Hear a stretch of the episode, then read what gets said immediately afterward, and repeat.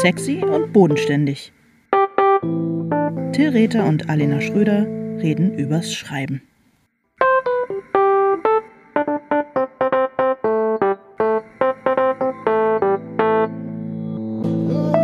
Hallo Alena.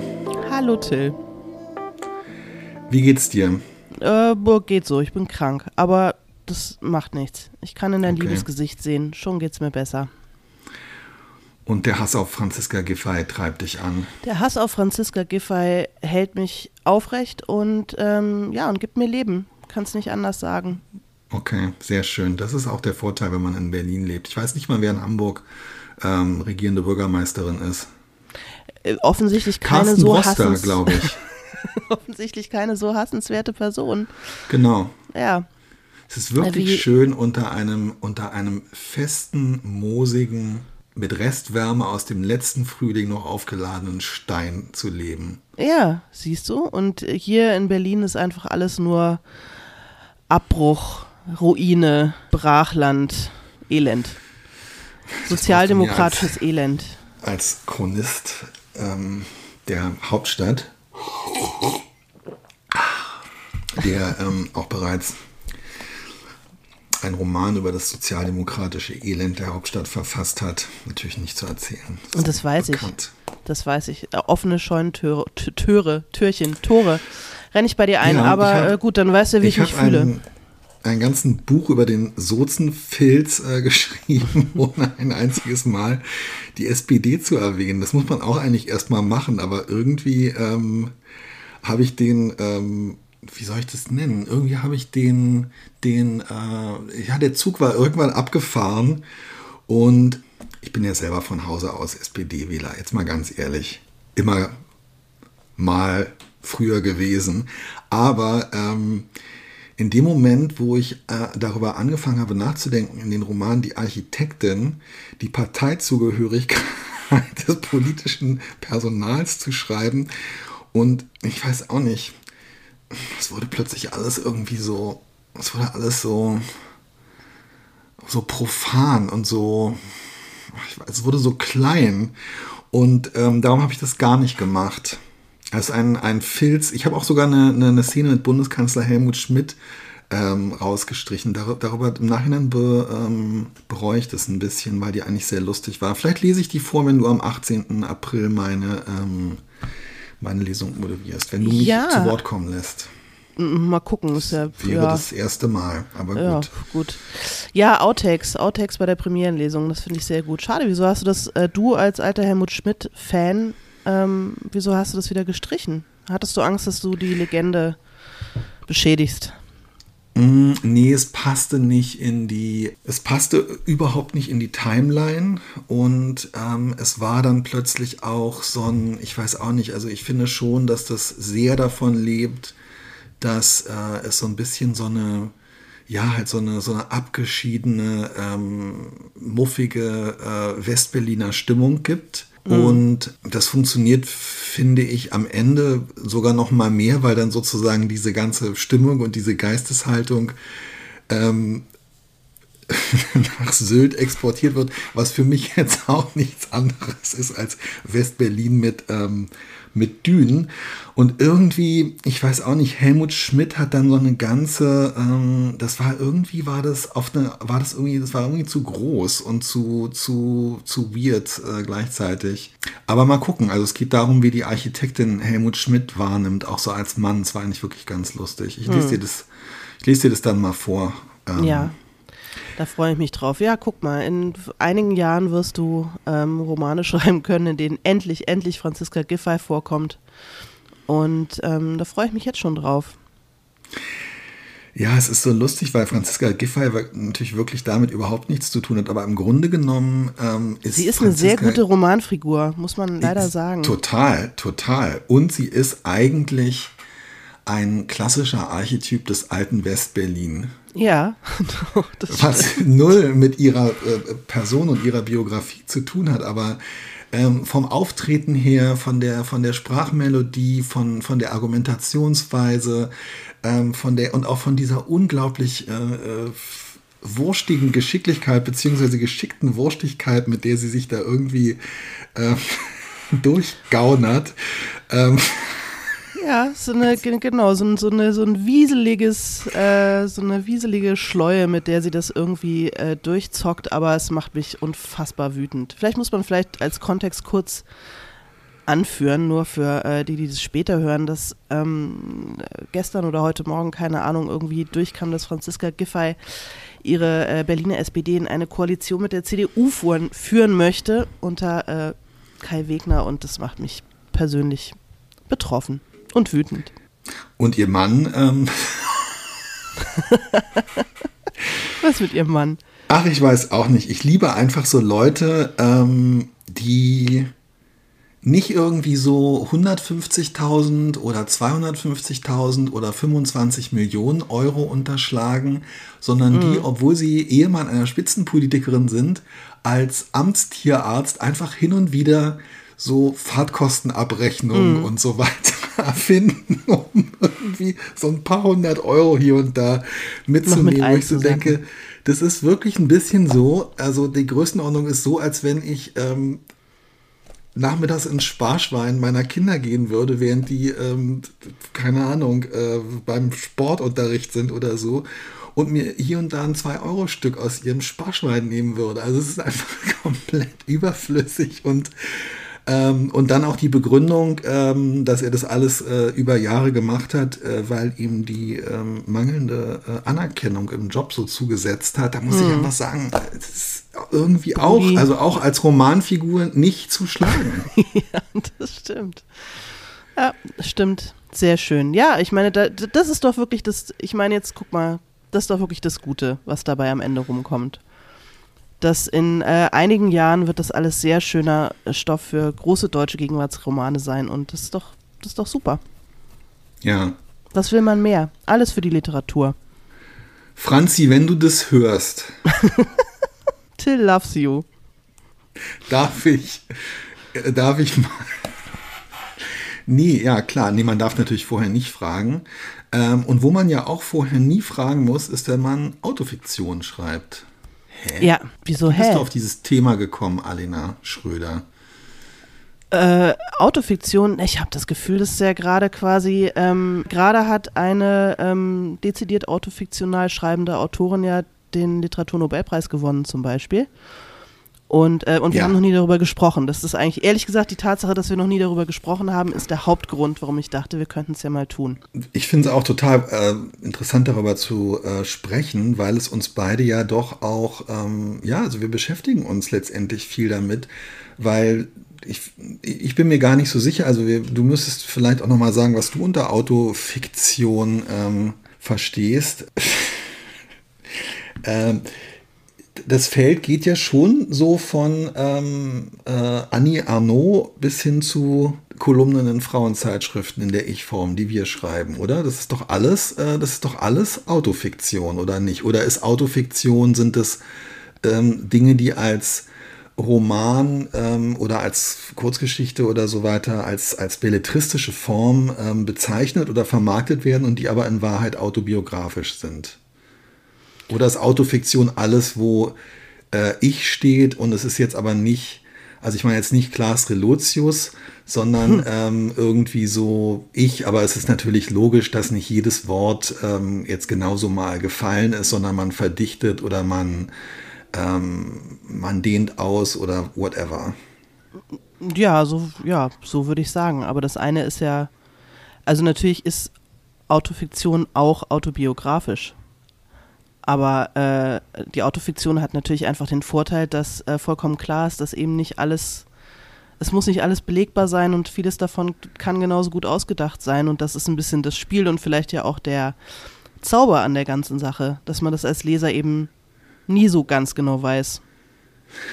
Also, Also man schafft heißt- im Grunde, im Ja. Grunde wie beim Kolumnenschreiben ja auch, man, man äh, erschafft sozusagen ein gefiltertes Bild seiner selbst und ähm, präsentiert das seinen LeserInnen und erzählt aus einem eventuell tatsächlich so erlebten Alltag. Also das heißt, Kolumnen sind nicht Autofiktion oder doch? Na doch, weil ne, würde schon sagen, weil eine Okay. Kolumne ist ja auch ist ja auch geformt, also ähm, ja, ja. Und natürlich schafft man in der Kolumne auch immer quasi ein, äh, vielleicht nicht ganz hundertprozentig deckungsgleich mit der tatsächlichen eigenen Person äh, sich befindenden Bildes, oder? Äh, ich weiß nicht mehr, wie mein Mhm. Satz angefangen hat, den ich gerade beendet habe.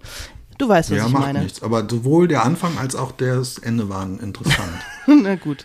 Nur um das kurz noch abzuklopfen, äh, also bin ich schon depressiv oder ist das noch das Leben? Autofiktion oder nein? Das kannst im Zweifel natürlich nur du beantworten, aber ich würde sagen, ja, klar. Und Benny Mama Bücher Autofiktion oder nicht? Nein. Also nicht alles, was, nicht jedes Buch, das äh, quasi, wo man aus der eigenen Biografie schöpft, ist ja automatisch Autofiktion. Also ich glaube, kein Buch kommt aus ohne Elemente aus dem eigenen Erleben und dem eigenen äh, äh, Leben aufzugreifen. Wäre auch, Mhm. warum auch? Also warum sollte man darauf verzichten, Dinge, die man selber erlebt hat, zu benutzen? Das ist ja, ähm, man wird sich ja nur un, äh, unheimlich schwer machen, wenn man das nicht täte. Also in dem Sinne ist ähm, junge Frau am Fenster stehend, Abendlicht, blaues Kleid, keine Autofiktion, weil du zwar, Ja. was ja auch äh, im weitesten Sinne zu den, zum, zu den Umgebungstexten des Buches gehört, in dem du dich dazu geäußert hast und in dem es Interviews gibt oder du das auch unter Umständen bei Lesungen selbst erzählst. Es ist eine an deine Familiengeschichte angelehnte Hintergrundgeschichte, aber in dem Sinne, dass keine Figur mit dir über große Überschneidungen ähm, hat, ist es keine Autofiktion. So würde ich das sehen, ja. Bist du anderer Meinung? Ich habe das Gefühl, du fragst mich hier so ab, um mir jetzt zu sagen, dass das Ähm, alles Quatsch ist. Nee, nee, überhaupt nicht. Also ich muss, ah, ich habe festgestellt, ich wollte vorhin tatsächlich so ein paar, ähm, also ich wollte tatsächlich so ein paar Bücher mal ähm, äh, aus dem Regal holen, weil ich auch so dachte, es wäre vielleicht ganz schön, das ist ja ein Podcast, wenn man ähm, den ZuhörerInnen vielleicht das ein oder andere Cover zeigt, indem ich halt mal so ein Buch hochhalte, zum Beispiel. Aber es Ja, ist sehr halt, schön. ja, ich habe da schon gemerkt, dass es wirklich wahnsinnig schwierig ist für mich, ähm, für mich äh, da wirklich jetzt so zu unterscheiden, was, ähm, was Autofiktion ist, was autobiografisches Schreiben ist, was Autobiografie ist und ähm, was halt einfach wirklich nur fiktionales Schreiben ist mit der Autobiografie oder der eigenen Familiengeschichte sozusagen als, als Materiallager. Und es macht natürlich auch den, ähm, den Zauber aus, glaube ich, dass man das gar nicht so genau ähm, sagen kann. Aber ich finde Autofiktion auf eine Art schon ein sehr, ähm, äh, einen sehr schwammigen und, und komischen Begriff vielleicht einfach, weiß ich nicht genau. Kann sein. Ich habe aber das Gefühl, wenn es einem unterkommt, dann äh, weiß man ziemlich genau, Ah, das ist Autofiktion. Ich halte mal was hoch. Also Okay. zum Beispiel, also zum Beispiel hier äh, Tove Ditlevsen, Kindheit. Stimmt, stimmt. Das hatte ich, zu, da bin ich, bin ich mit den Augen auch übers Regal gewandert und das habe ich stehen lassen. Interessant. Ja, natürlich, absolut, Ja. ja. klassische Autofiktion. Helga Schubert vom Aufstehen, Ja, auch Autofiktion. Äh, David Sedaris, auch alles Autofiktion. habe ich auch gerade hochgehalten. Ja, Ja, habe ich nicht ja stimmt. In meinem kranken Kopf. Ich habe es auch falsch rumgehalten, weil ich gucken wollte, ob die Hörerinnen das merken. Ah, ja, klar, die sind schlauer als ich. Die haben es natürlich längst gesehen. Und ich würde sagen, mh, noch viel autofiktionaler als äh, Bin ich schon depressiv oder äh, äh, ist das äh, noch das Leben? Ja, ist dein anderes Buch, nämlich Ich werde dann mal Nachrichten aus der Mitte des Lebens. Ja, gut, aber das sind ja nun wirklich alles, ähm, genau, da schlägt, da schließt sich dann sozusagen, ähm, äh, ja, interessanterweise, ja, aber gar, weiß gar nicht, ob, ob noch viel mehr, also weiß schon, mh, das sind, das sind ja alles Kolumnen im weitesten Sinne, also Zeitschriften, Texte. Und da habe ich so den Eindruck, dass natürlich, ähm, dass die Form, wie soll ich das sagen? Ja, doch, dass das, das, das Vergleichbare ist, dass, dass, dass ich beides Male versucht habe, eine Form zu finden, um ähm, sehr unübersichtliche und sehr, wie soll ich sagen, auch vielleicht im Kopf für mich unbewältigbare Themen oder so ähm, handhabbar zu machen. Und das kann ich. Manche mögen es überhaupt nicht, mögen es nicht lesen. Das ist ja sowieso ähm, mhm. völlig nachvollziehbar. Aber ich kenne viele KollegInnen, die es auch gar nicht gerne schreiben und die wirklich nicht gerne die Ich-Form in ihrem äh, Text haben, weil sie dann das Gefühl haben, ähm, sie machen sich besonders angreifbar oder so. Ich habe immer eher das Gefühl, das sichert mich total ab. Also zum Beispiel, wenn ich sowas über wenn ich über Depressionen schreibe oder auch in ich, äh, ähm, ich werde dann mal, dass man halt so bestimmte Themen eben gerade nicht verallgemeinert und damit nicht mit dem Rasenmäher so über individuelle mhm. Erfahrungen hinweggeht, sondern ich habe, also für mich, ich schreibe tatsächlich autofiktional aus so einem Sicherheitsbedürfnis. Mhm. Verstehst du, was ich meine? Weil es ist ja dann wirklich, wenn dann jemand sagt, hey, sag mal, was, was sollte das denn?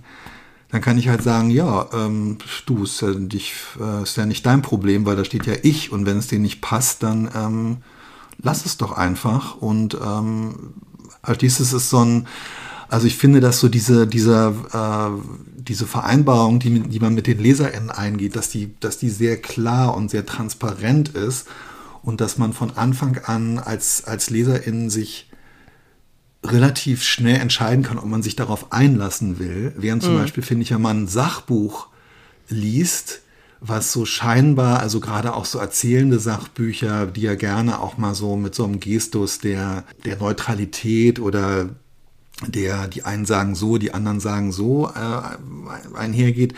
Ich finde, da merkt man dann manchmal erst so nach 10, 20, 30, 40 Seiten, ähm, wo der Hase im Pfeffer liegt und fühlt sich dann manchmal so ein bisschen verarscht. Oder ich habe auch das Gefühl, die Leute spielen halt nicht so mit offenen Karten, wenn sie sich nicht trauen, ich zu sagen. Ja.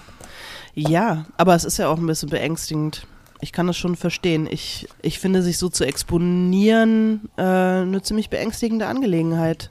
Also ich mache das ja beim Kolumnenschreiben äh, äh, auch, sehr gefiltert zwar, aber klar auch, wobei das, äh, ja, ich fühle mich da nicht so exponiert, aber über sowas sehr Persönliches wie zum Beispiel Depressionen zu schreiben oder ähm, pf, keine Ahnung, andere dramatische Dinge, die einem widerfahren sind im eigenen Leben, finde ich, ich finde es schon bemerkenswert, weil ich das Gefühl habe, ich würde es mich nicht trauen. Mir wäre das, äh, ich sage das nur, weil du sagst, dass es dir so eine Sicherheit gibt. Mich würde das mhm. eher total verunsichern, mich so, ja, mich so, so angreifbar zu machen.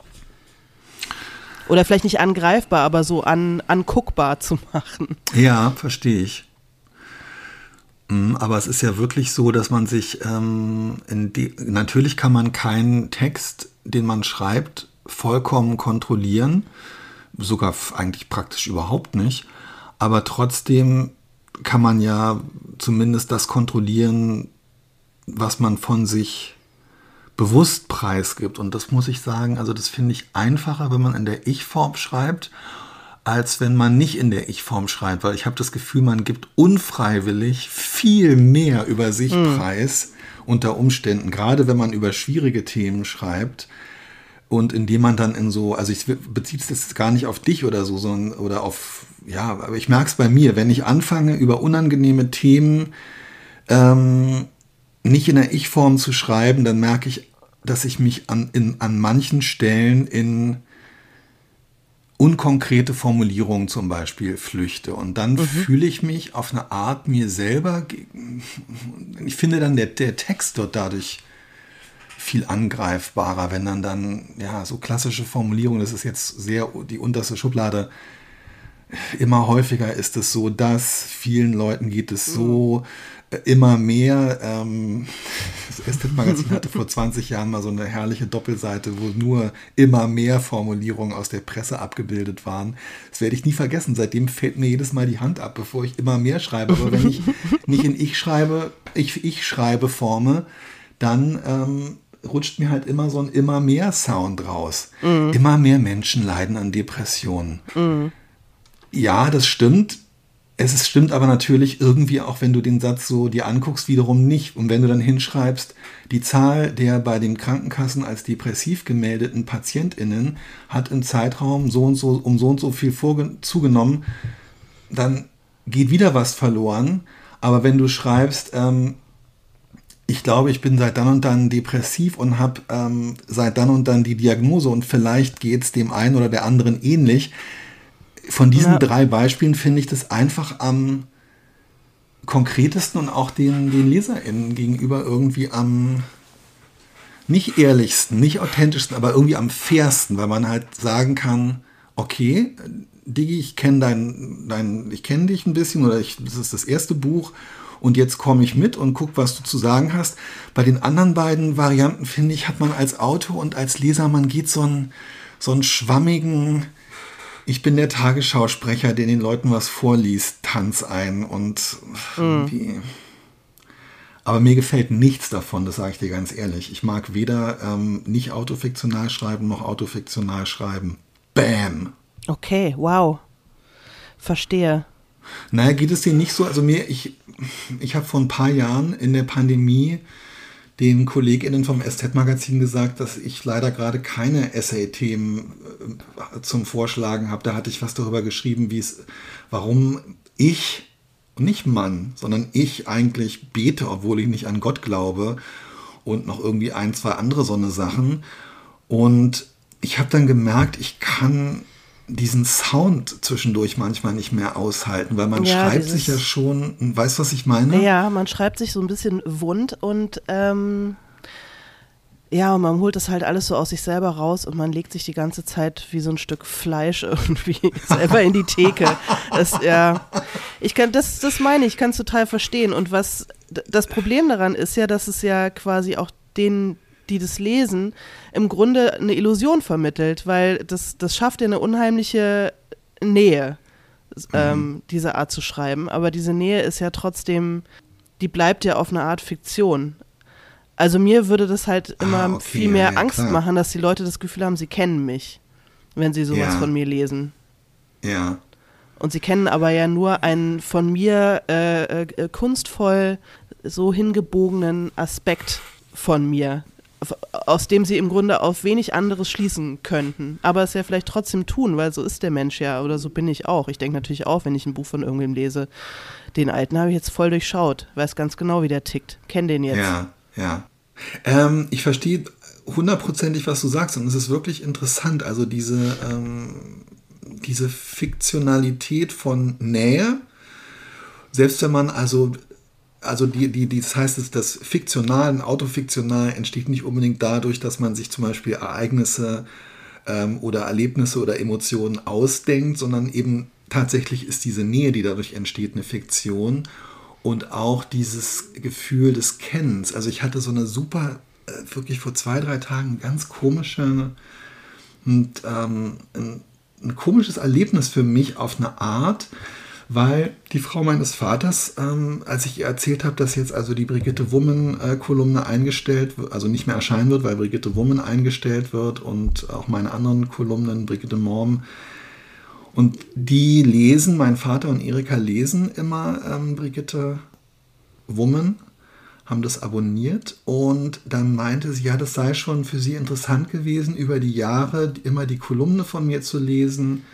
Und sie hätte so oft gedacht, wir kennen uns eigentlich gar nicht, weil sie in der Kolumne halt so, ähm, weil sie, sie meinte halt, sie hätte so viele Sachen über mich aus der Kolumne erfahren und ich habe danach, habe ich so gedacht, hm, stimmt das jetzt eigentlich? Und wahrscheinlich hm. ist es aber in deinem Sinne eben gerade so, dass es, dass ihr das so vorkommt.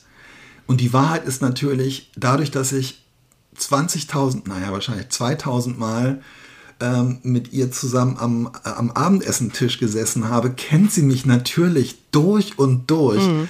Und dass die 200 Kolumnen, die sie in der Zeit gelesen hat, sind natürlich eine, ja, eine Fiktion von, von kennen oder in dem Fall von nicht kennen. Nein, es ist halt einfach, äh, du kennst mich, weil ich bei dir zu Hause bin und nicht, weil du meine Kolumne liest. Mhm. Aber selbst sie war verwirrt. Also das ähm, sozusagen verwirrt, ohne das selber so zu bezeichnen. Und ähm, das ist, glaube ich, das, was du gerade gesagt hast, oder?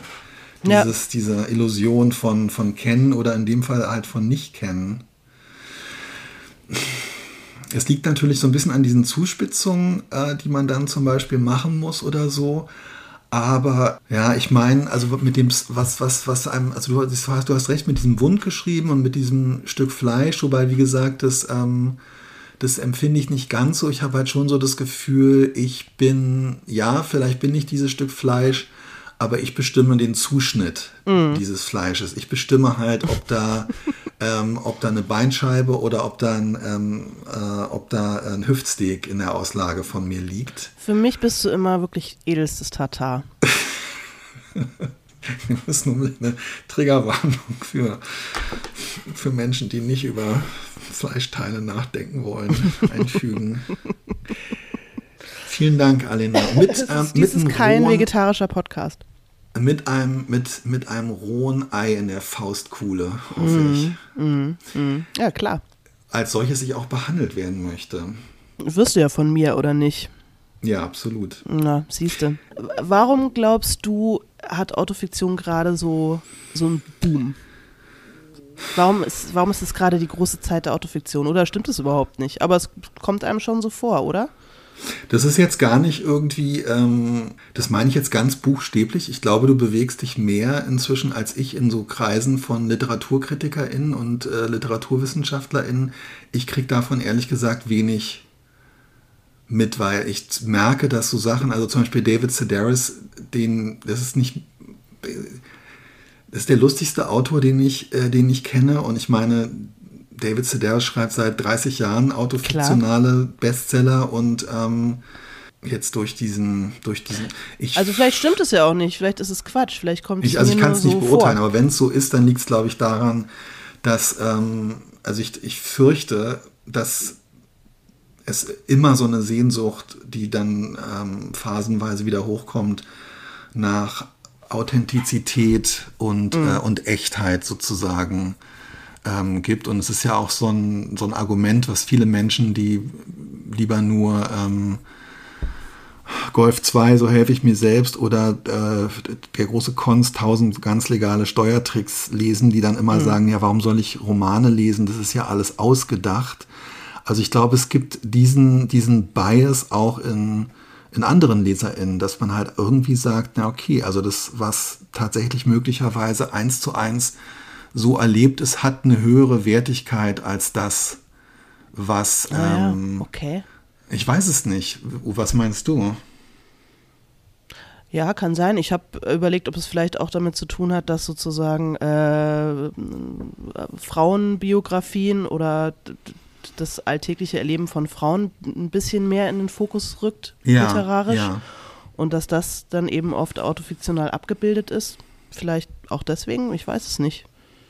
Hm, ja, du hast total recht. Also das äh, stimmt ganz sicher. Ähm, ich würde schon auch sagen, dass äh, ja, also außer mir selbst fallen jetzt wen, wenige mittelalte weiße Männer ein, äh, denen die ermutigt werden, Autofiktion. Bitte? Karl Owe. Ah, du hast recht, aber das ist ja nur auch schon wieder, das du ist ja auch schon wieder Karl 15 Uwe. Jahre her. Aber, ja, gut, okay, ja stimmt, okay. aber hier, äh, Knall-Uwe Knausgard hat natürlich wirklich irgendwie auch damit, der hat ja diesen Boom auch so ein bisschen äh, losgeschwallert. Aus, ja, das stimmt. hey, wie konnten wir ihn vergessen? Pff, weiß ich nicht, er ist always on my mind. Ich habe ihn nie vergessen. Ich habe ihn nie gelesen. Aber du hast, du, aber es ist wirklich, also es ist total interessant, weil alles, was, äh, was ich mir hier hingelegt habe, jetzt abgesehen von David Sedaris, queere ja. Literatur über, ähm, ja, letztendlich äh, queeres Coming of Age und was ist ja auch, was ich total toll finde, ähm, also schwule Beziehungsgeschichten, mhm. Geschichten, Alltagsgeschichten, also im Grunde genommen Ephraim Kishon, die beste Ehefrau von allen, aber mhm. ähm, aus einer ähm, schwulen Langzeitbeziehung, wo mhm. man wo irgendwie auch nach einer Weile denkt, oder dann, wenn man drei, vier gelesen hat, denkt man so, oh, das ist eigentlich irgendwie interessant, dass es, äh, ja, also dass mir das gar nicht durch diesen Filter verkauft und dass ich es auch gar nicht durch diesen Filter wahrgenommen habe, aber dass es das halt doch ist. Aber du hast recht, die anderen Sachen, die ich mir hier hingelegt habe, sind irgendwie auch, ähm, sind auch Sachen, die so die Lebenswirklichkeit von, von Frauen ähm, mhm. von Frauenabbildern. Ich habe mich tatsächlich auch gefragt, zum Beispiel, ob eigentlich, und das finde ich ist jetzt echt ein totaler Grenzfall, also ob zum Beispiel das Unwohlsein der modernen Mutter ähm, von Mareike Kaiser eigentlich noch ein, ähm, ein autofiktionaler Text ist, weil es definitiv mhm. ein so ähm, im besten Sinne seriöses und solides Sachbuch ist mhm. und trotzdem, was mich abholt und was mich da reinbringt, ist halt die Geschichte des Pullovers, den sie sich kauft. Es ist die Geschichte, die ist Zusammenleben, Aufwachsen mit ihrer Mutter. Und mhm. es sind auch, es ist auch die, die Verschriftlichung und damit natürlich irgendwie Fiktionalisierung ihrer eigenen, ähm, ihres eigenen Mutterseins. Aber ich meine, es wird ganz klar als Sachbuch verkauft, aber trotzdem würde ich sagen, ich habe es als literarisches ähm, Buch gelesen. Ja, oder so eine Mischform, aber ähm, ja. so wie dein Depressionsbuch ja im Grunde auch eine Mischform ist, oder? Mm, ja, aber es ist wirklich schon sehr, also das war da, ich meine, Mareike ist ja hier eher mit dem Buch eine, eine Pionierin eines Bereiches gewesen, über den es also einfach noch nicht so viele Bücher gab. Es gibt mhm. halt wirklich hunderte von, von Sachbüchern über Depressionen und äh, ich habe mir da erlaubt, relativ wenig ähm, Recherche einfließen zu lassen. Jedenfalls nicht erkennbar mhm. für, die, für die LeserInnen. Ja, die anderen, ähm, die anderen Sachen schreibe ich, glaube ich, nochmal in die, ähm, schreibe ich, glaube ich, nochmal in die Shownotes. Aber ich habe zwei Sachen, ich weiß nicht, ob du von diesem Buch hier gehört hast, äh, Ducks von, von Kate Beaton. Das ist so eine, so eine Graphic Novel über die halt zwei höher, Jahre, bitte, die, für unsere Leserin. die sie als, ah, mein Finger, das ist so dick. Ähm, die sie als junge Frau in den ähm, sogenannten Öl, äh, äh, in, in den Oil Sands von Nordkanada verbracht hat, wo halt äh, Sand wahnsinnig, äh, also wo im Grunde genommen Öl aus Sand rausgefiltert wird und so. Das ist ein mhm. total tolles, fast 500-seitiges, echt super beeindruckendes, 400-seitiges, super beeindruckendes Buch, wo nochmal, genau wie bei so einem anderen, was ich auch gerade gelesen habe, um, ähm, It's Lonely at the Center of the Earth von Zoe Thorogood, wo sie über ihre Depression, über ihre suizidale mhm. Depression schreibt.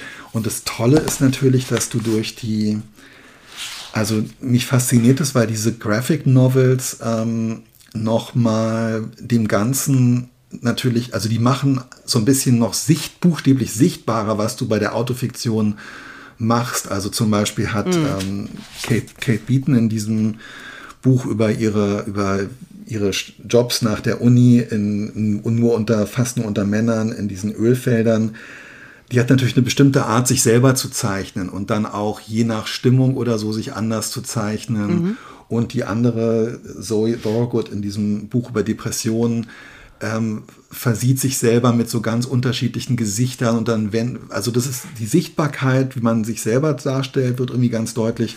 Und dann ist auch das Spiel so mit Formen, also dass plötzlich die Seiten so explodieren oder plötzlich Fotos abgebildet werden und so, ist auch nochmal ähm, sehr viel krasser. Und manchmal habe ich dann auch so gedacht, ja, man muss jetzt nicht Graphic Novels imitieren, aber ich habe so für mich gedacht, man könnte sich vielleicht sogar noch ein bisschen mehr Freiheit so in der Autofiktionalität mhm. erlauben. Ja, das ist ja im Grunde auch das äh, Schöne daran, dass, dass man dem Ganzen immer so ein Authentizitätsversprechen äh, ähm, mitgibt, aber trotzdem total frei bleibt. Also man darf ja. sich trotzdem alles ausdenken. Das ist ja eigentlich ganz geil. Aber ist, ist die Autofiktion quasi das Instagram des Schreibens? Nur, dass man halt nicht immer nur schöne Filter benutzt, sondern aber man, es ist, man benutzt ja trotzdem Filter. Mhm. Aber ist es dann Betrug? Nein. Ist das wirklich okay? Na, aber zum ich glaube, es ist zwangsläufig. Hm. Aber wo ist dann da die Grenze? Also angenommen, ich hätte. Ähm der Betrug wäre es, wenn du sagen würdest, das ist meine, das ist meine Autobiografie. Da sind auch noch Filter drauf, aber ich finde, glaube ich, da, da musst du, da musst du, äh, da musst du wahrhaftiger sein. Aber wenn du sagst, das ist ein autofiktionales Buch, ähm, dann ist dem Leser klar, ganz viel davon ist aus äh, dem Leben der Autorin, des Autors, vieles vielleicht aber auch nicht und man wird nie genau erfahren, welche Teile und welche nicht. Ich finde das kein Betrug. Das, das stimmt. Das ist das Spiel, würde ich sagen. Das stimmt, aber das ähm, hängt dann wirklich, finde ich, sehr davon ab, wie das Buch ähm, ja, buchstäblich verkauft wird oder wie das Buch verpackt wird, weil zum Beispiel bei ähm, Bin ich schon depressiv oder ist es noch das Leben, ähm, das liegt einfach nicht im Belletristikregal, sondern es liegt im, auf dem Sachbuchtisch und Ja, ähm, es liegt okay. bei anderen Depressionstiteln. Und wenn dann, also ich glaube, dann muss man als Leserin erwarten können, dass, äh, dass zum Beispiel es stimmt, dass ich mit dieser Art von Depression oder so zu tun hatte und Ja, damit gut, okay, ähm, klar. Also und wenn dann plötzlich äh, jemand äh, schreiben würde, Herr Moment, den Typen kenne ich aus der Ambulanz, der ist da siebenmal achtkantig rausgeflogen, weil er allen mit seiner Fröhlichkeit auf die Nerven gegangen ist, dann würde man sich, glaube ich, als Leserin Okay, ja, gut, zu Recht Deswegen sage ich ja, ich glaube, dass, äh, ich glaube, dass dein äh, Kolumnenband äh, deutlich größere autofiktionale Anteile hat. Als das Depressionsbuch. Hast du ein Problem damit, ähm, dass und wie reale Menschen sich ähm, in deinen autofiktionalen Texten, und damit meine ich jetzt äh, zum Beispiel deine Brigitte ähm, Ja. SZ-Magazin-Sachen, die du geschrieben hast, oder auch die Momologe, dass und wie reale Menschen sich da drin wiederfinden, für die ja sozusagen nicht darum gebeten haben und die ja dieses Spiel auch nicht gestaltend mitspielen können. Du meinst meine Kinder äh, konkret. Na, das sind bei den Mormologen, aber zum Beispiel Ja. tauchen ja in der Brigitte-Kolumne, äh, wobei da ist mir aufgefallen, dass relativ wenig Komparsen oder ähm, du, du bist schon sehr sorgfältig, also du ziehst wenig. Lass mich anders fragen. Stimmt mein Eindruck, äh, euer Ehren, dass du äh, versuchst, möglichst wenig Menschen mit reinzuziehen? Ja, in meinen Shit. Ja, ich versuche möglichst wenig Menschen in meinen Shit mit reinzuziehen, das stimmt. Es sei denn, sie kommen dabei sehr gut weg oder es ist sozusagen etwas, worüber sie sich, wenn sie das lesen würden, eher freuen würden und nicht ärgern müssten. Ich möchte natürlich niemanden bloßstellen in meinem Verlangen nach äh, Applaus, Anerkennung und Honorar. Ist ja klar. Aber a- auf der anderen Seite natürlich ist es schon immer mein allergrößter Wunsch, in den Kolumnen meiner Freundinnen und Freunde als lustige Stichwortgeberin irgendwie aufzutauchen. Ja. Ähm, ich möchte natürlich gerne, dass du schreibst. Meine Freundin Alina hat neulich was wahnsinnig Lustiges erzählt und dann XYZ oder so. Tja, ich habe leider gerade meine letzten beiden Kolumnen für Brigitte Woman abgegeben. Too late. Too late, too late. Ich werde ein anderes Forum finden oder mir schaffen müssen. Genau. Ich glaube, ich habe Ähm, dich aber auch schon. Äh, ich glaube, du tauchst durchaus schon in meinen Ja, ja, ich bin, auf. genau, ich bin schon mal vorgekommen. Wie machst du das denn mit Leuten, die in deinen Kolumnen auftauchen? Du fragst wahrscheinlich vorher, oder? Nö. Ich denke, ich Nicht mal mehr deine Frau. Oder hast du von der quasi so blanko Einverständnis? Also ich denke, ich schreibe jetzt seit 1999, 2000 regelmäßig ähm, Kolumnen und ähm, es ist so ein bisschen, finde ich, wie so ein Gewohnheitsrecht. Also wer ähm, aus Ja. meinem Bekannten- und Freundeskreis bisher noch nicht den Kontakt abgebrochen hat, der weiß und die dass er wissen, dass vorkommen sie könnte. Naja, und mit Diana, also ja, also es ist halt schon so ein bisschen, ähm, ich glaube, also Diana äh, weiß einerseits, dass sie sich darauf verlassen kann, ähm, andererseits, also dass ich sie respekt und liebevoll behandle, andererseits ähm, äh, interessiert sie inzwischen natürlich. Also es ist jetzt nicht mehr äh, kein, kein, kein wichtiges Ereignis in ihrem Leben, wenn ich was äh, über sie schreibe. Aber ich habe zum Beispiel, und das muss ich sagen, war für mich nochmal eine total schöne und interessante Erfahrung. Ähm, ich habe für die Zeitreise ähm, etwas über eine Reise geschrieben, die ich 1991 mit meinem Freund Helmut unternommen habe. Und äh, zwar geht es darum, das war so eine Amerika-Reise, wo wir echt relativ naiv und unschuldig so durch die USA gefahren sind und das alles so wegkonsumiert haben und uns immer so ein bisschen gegruselt haben, wenn so ein Stadtteil ein bisschen äh, als Crime gefährlich galt und äh, wirklich eine sehr schöne Reise, aber wo man heute sagen würde, das könnte man überhaupt nicht mehr so machen. Einerseits, weil sich so viel seitdem ereignet hat, Andererseits, weil die USA damals zwar genauso äh, gewalttätig und rassistisch waren wie heute, man das selber aber einfach heute besser weiß. Und ich habe dann zwar hauptsächlich aus meinem Tagebuch von damals äh, zitiert als Material, aber ich habe dann mir völlig klar, das ist sehr, sehr, es ist also wirklich eins zu eins, dadurch, dass ich Tagebucheinträge zitiere an meiner damaligen Wahrnehmung und Darstellung. Und ich habe dann Helmut ähm, gebeten, den Text zu lesen und habe ihn gefragt, ob er damit einverstanden ist und habe gefragt, ob ich seinen Namen ändern soll und habe ihn dann auch gefragt, ob noch ein kleines Foto von uns beiden, wie wir im Coca-Cola-Museum unsere Gesichter durch so einen lustigen Cutout stecken, ob ähm, er da irgendwie, ja, ob das, ob das ähm, okay für ihn ist. Und das, ich habe gemerkt, ähm, dass mir der Text viel besser gefallen hat und dass ich viel glücklicher mit dem Text war, als Helmut gesagt hat, ja, findet er ähm, findet er gut und erinnert er auch so und macht ihm irgendwie Freude äh, daran, also auch von diesem Text ein Teil zu sein. Ich habe daran gemerkt, ähm, ich glaube, es ist ganz schön. Das muss ich, glaube ich, häufiger mal machen. Also in dem Fall war es völlig klar, aber es ist irgendwie, vielleicht muss man auch den autofiktionalen Text, wenn andere Leute drin vorkommen, mehr als ein bisschen was Kollaboratives mhm. wahrnehmen. Ja, also bevor ich jetzt ne, das nächste Mal eine Klempner-Anekdote schreibe, dass ich vielleicht vorher den Klempner nochmal anrufe und sage, ähm, passen Sie auf, wie alle Haushaltsmissgeschicke werden sie in einer, einer Kolumne, Kolumne vorkommen. ja. Ganz, Alena, ganz ehrlich, es gibt doch bestimmte Sachen, die einem passieren. Was soll man damit machen, außer eine Kolumne drüber zu schreiben? Und ich meine, es gibt kein kaputtes Haushaltsgerät, über das ich nicht mindestens drei Texte geschrieben habe. Ja, absolut. Ich habe gerade äh, Brotschneidemaschine am Wickel. Geil. Als Kolumnenthema. Ja. Wow. Fluch oder Segen, Brotschneidemaschine oder ähm, der, äh, der, der Feind in meinem Bett oder was ist der, was ist der Dreh? Der Dreh ist, das ist quasi meine erste äh, kindliche Berührung mit, den, mit dem Konzept Angstlust war und auch immer noch ist weil mir die Brotschneidemaschine meiner Eltern äh, große Angstlust bereitet hat.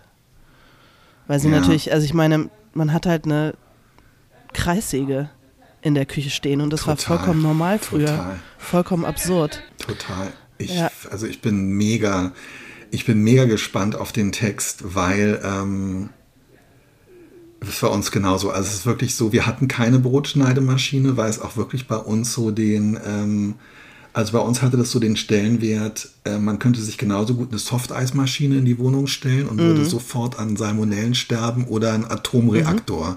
Also Brotschneidemaschine ja, genau, ja. wirklich. Ah, super, freue ich mich ja, drauf. Genau.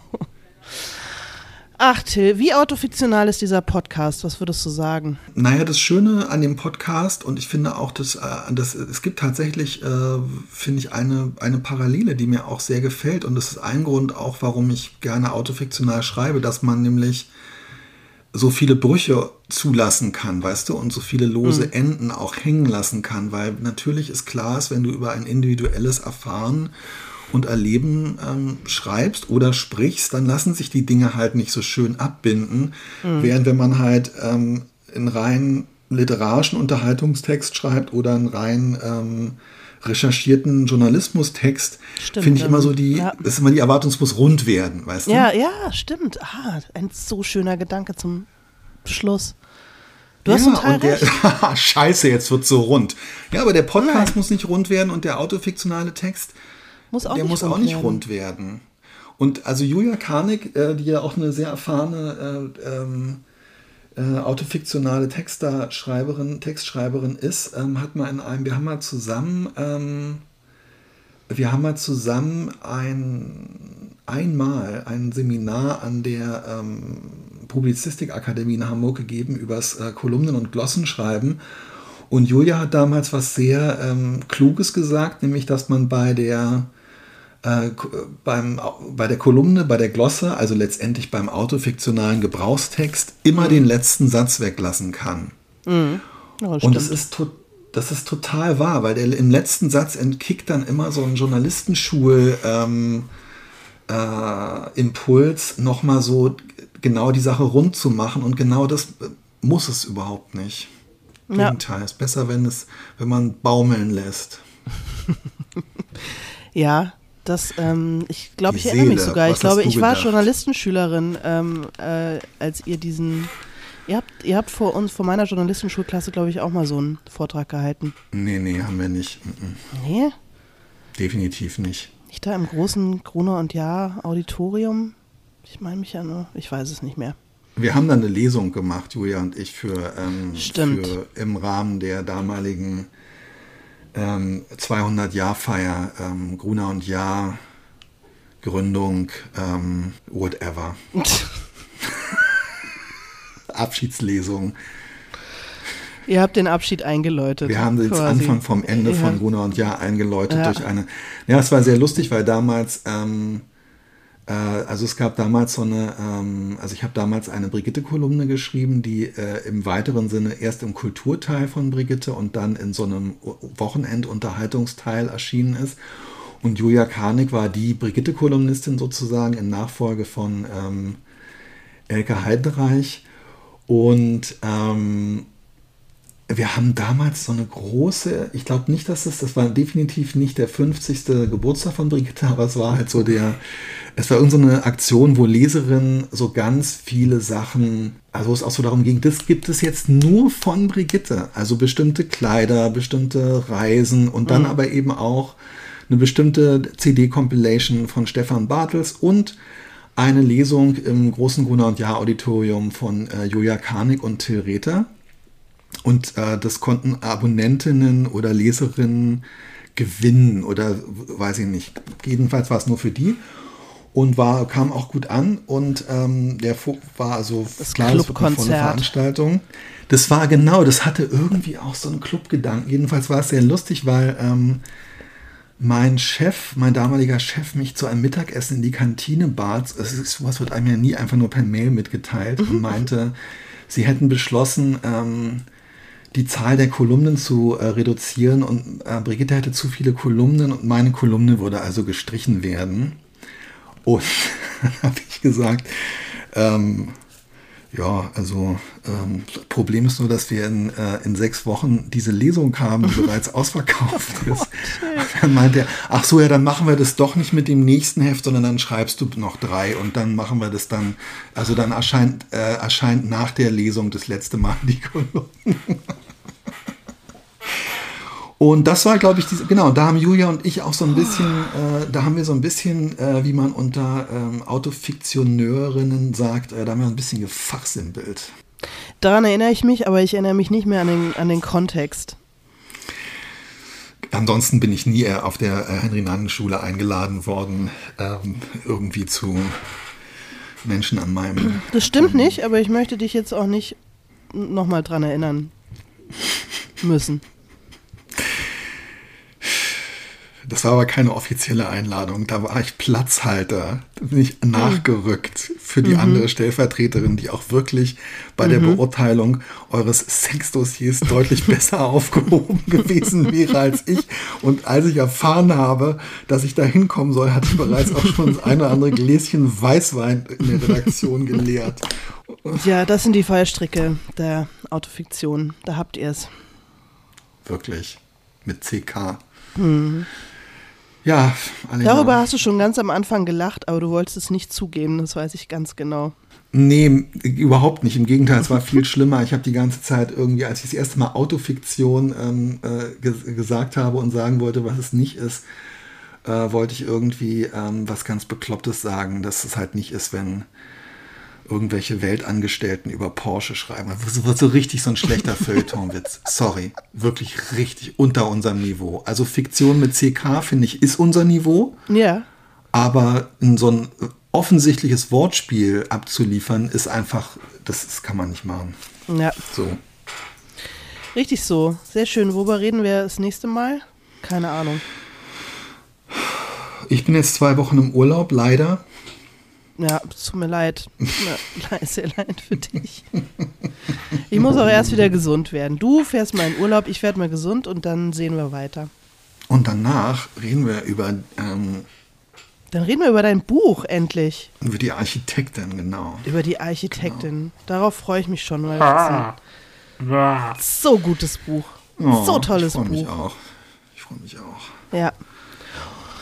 18. Man kann schon Karten kaufen für, ähm, für die Buchpremiere in Berlin am 18. April. im Pfefferberg. Bei Eventem, Ja, Mach das mal. Absolut.